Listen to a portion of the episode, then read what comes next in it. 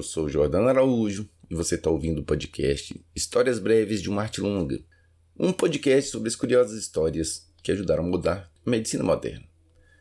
Se você ouviu o último episódio, você já sabe que esse podcast agora está disponível no YouTube uh, com as imagens relacionadas à história da vez. Se você preferir, ouça por lá, ou então continue por aqui mesmo, porque a história de hoje eu considero sensacional. Então vamos a ela. Durante a chamada Segunda Guerra da Independência Italiana, houve três ao todo, né? O rei do Piemonte e da Sardenha, Vítor Emanuel II, juntou suas forças com do, as forças do imperador francês Napoleão III.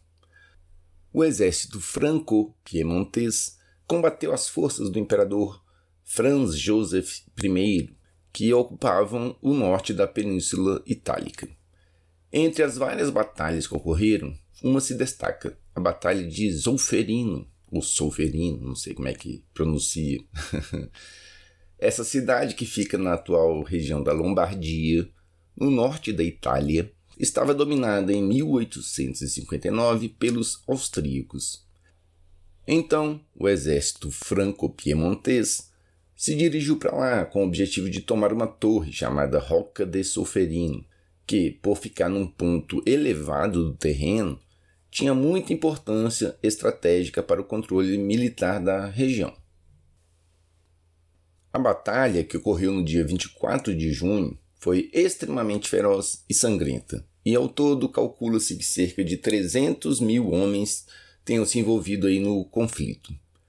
Ah, estudos mais recentes calculam que cerca de 20 mil homens morreram e cerca de 35 mil a 50 mil ficaram feridos. Durante e depois da batalha, os feridos ou ficaram abandonados no, no campo mesmo, ou então foram levados para as vilas vizinhas, abarrotando igrejas, prédios públicos e as casas dos moradores locais.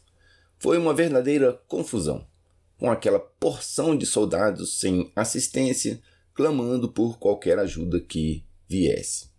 Além disso, durante a batalha, as equipes destacadas para socorrer os feridos eram frequentemente alvejadas pelos inimigos, para evitar que eles fossem evacuados. Uma verdadeira confusão. Uma testemunha ocular dessa batalha foi um banqueiro suíço que, casualmente, estava na região para tentar uma audiência com Napoleão III, com quem queria discutir negócios. Seu nome, Jean-Henri Dunant. Ele ficou simplesmente horrorizado pela maneira como os feridos eram tratados, largados lá pelo campo de batalha. Ele então passou a ajudar o máximo que podia, nem que fosse levando água para os feridos. Ele saiu de lá muito impressionado e publicou, quase três anos depois, uma obra intitulada Uma Memória de Solferino, que é de 1862. Nesse livro, ele faz um relato da carnificina que foi a batalha e principalmente da confusão que foi o atendimento aos feridos logo depois. Ele deixa claro no livro duas ideias, que se fosse no mundo moderno a gente poderia chamar de uh, a call for action. a primeira, a criação de sociedades de voluntários que atuariam para mitigar o sofrimento humano no caso de conflitos bélicos, atendendo e ajudando os feridos. A outra ideia seria o que ele chamou de convenção de caráter inviolável entre os países para seguir certos princípios éticos durante as guerras. Em 9 de fevereiro de 1863, o Dunant fundou um comitê formado pelas seguintes pessoas: ah, o general Dufour, o Gustave Monnier, os médicos Theodore Manoir e Louis Appia, e claro, o próprio Dunant. Eles batizaram o grupo de Comitê Internacional para Ajuda aos Feridos. Esse comitê organizou uma conferência na cidade de Genebra, na Suíça, com representantes de 16 nações. Esse encontro viria a ser conhecido para a posteridade como a primeira Convenção de Genebra. O título oficial do documento é, abre aspas, Convenção para a Melhoria das Condições dos Feridos dos Exércitos em Campo. Esse grupo convidou representantes de vários países para discutir um possível acordo sobre regras para lidar com feridos no campo de batalha e chegaram a algumas conclusões. Então, a fundação de sociedades nacionais de ajuda aos feridos, a neutralidade dos feridos e a criação de um acordo internacional sobre o tema. Logo no ano seguinte, a Suíça convidou oficialmente representantes da diplomacia de vários países para tentar chegar num documento que explicitasse essas normas. Assim, em 22 de agosto de 1864, foi assinado o documento que viria a ser conhecido como a Primeira Convenção de Genebra. O título oficial do documento é, aspas, Convenção para melhora, melhoria das condições dos feridos dos exércitos em campo, fecha aspas. Essa primeira convenção tem apenas 10 artigos, que versam sobre a imunidade contra qualquer tipo de agressão dos serviços de socorro e atendimento a feridos e das pessoas que prestam esse atendimento.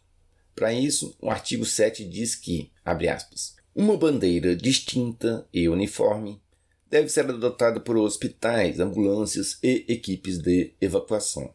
Uma braçadeira também deve ser utilizada pelo pessoal neutro. Tanto a bandeira quanto a braçadeira devem conter uma cruz vermelha sobre um fundo branco. Aí você deve se perguntar, né? De onde saiu essa cruz vermelha? Curiosamente, trata-se da inversão das cores da bandeira da Suíça, que tradicionalmente se mantém neutra durante conflitos bélicos. É, obviamente, o símbolo do Comitê Internacional da Cruz Vermelha e dos comitês nacionais da Cruz Vermelha em cada país. Exceto, claro, nos países cuja maioria da população não professa o cristianismo. Em 1906, por insistência do então Império Otomano, foi criado o símbolo do crescente vermelho, que é usado então em países cuja maioria da população é muçulmana. Em 2006, o comitê adotou também o cristal vermelho, que seria um símbolo neutro, e para a organização de ajuda lá em Israel, a possibilidade de usar o cristal associado à estrela de Davi.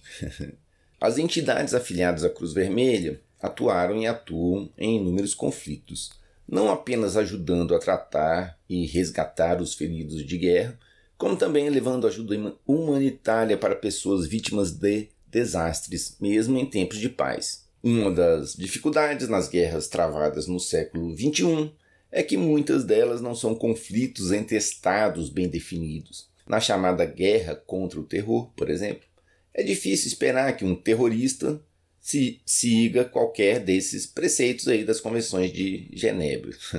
Na invasão que está acontecendo lá na Ucrânia, nesse exato momento, por exemplo, não houve uma declaração formal de guerra.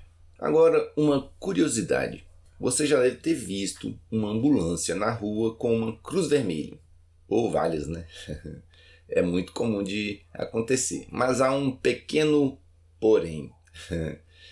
De acordo com a Convenção de Genebra, os países signatários devem proibir o uso desse símbolo, a não ser para locais de tratamento médico de membros das Forças Armadas, equipamento e pessoal médico das Forças Armadas, capelães e organizações nacionais da Cruz Vermelha. Então, esse uso por ambulâncias é equivocado. Foi por causa disso que a Agência Nacional de Segurança de Tráfego e Rodovias norte-americana criou a Estrela da Vida, que é aquela estrela azul de seis pontas para identificar o pessoal de atendimento pré-hospitalar. E tem outra coisa engraçada também. Muitas empresas, quando querem associar o seu produto ao tema tratamento de emergência, por exemplo, kits de primeiros socorros, curativos e por aí vai, elas colocam uma cruz branca num fundo vermelho, que é, na verdade, a bandeira da Suíça. que confusão. E houve também um acontecimento que eu considero quase surreal.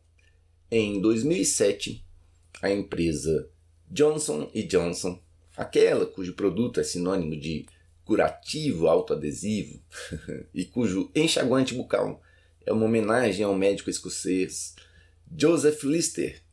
Essa história está lá no episódio Inimigos Invisíveis e é bem legal. Vai lá ouvir depois. Então, a empresa entrou com uma ação judicial contra a Cruz Vermelha norte-americana. Sabe por quê? A Johnson Johnson estava contestando o monopólio da Cruz Vermelha norte-americana sobre o uso comercial do símbolo da Cruz Vermelha. Isso é bem engraçado.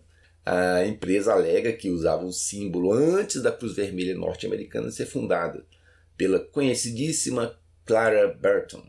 E foi uma treta daquelas, né? Com muita gente avisando a Johnson Johnson que iria boicotar os produtos da marca enquanto a ação fosse mantida. No final, eles entraram num acordo e as duas organizações podem usar a marca. Afinal, ficar aparecendo na imprensa porque você está acusando uma organização tão benquista como a Cruz Vermelha de roubo da marca da Cruz Vermelha não deve ser muito bom para a reputação da empresa, né? A Convenção de Genebra teve três revisões. Em 1907, ah, acrescentando artigos sobre a guerra no mar. Em 1929, que trata de prisioneiros de guerra e em 1949, com artigos sobre civis em tempos de guerra. O Henri Dunant, que é quem inspirou essa história toda, acabou se desentendendo com o pessoal da Cruz Vermelha e acabou expulso dele do comitê, por incrível que pareça. Os negócios dele naufragaram, ele ficou pobre e foi morar numa cidade suíça. Ele ainda teve a alegria de receber, em 1901, o primeiro Prêmio Nobel da Paz. Um detalhe curioso é que em 1870, mais de 10 anos depois da Batalha de Zolferino, o campo onde os milhares de mortos foram enterrados foi aberto e as ossadas foram exumadas, porque as pessoas temiam que os restos mortais de toda aquela gente podia trazer algum risco aí para a saúde das pessoas. As ossadas foram levadas para duas igrejas que existiam ali por perto o que transformou esses locais em ossários. Hoje, eles estão abertos à visitação e eu imagino que deve ser uma visão meio sinistra, aquele monte de ossadas lá empilhadas. Com isso, a gente encerra o episódio de hoje. Muito obrigado por ouvir. Se você gostou, compartilhe com um amigo. Se quiser falar comigo, tem o e-mail jordanopereira.yahoo.com ou o arroba. Então, até o próximo episódio.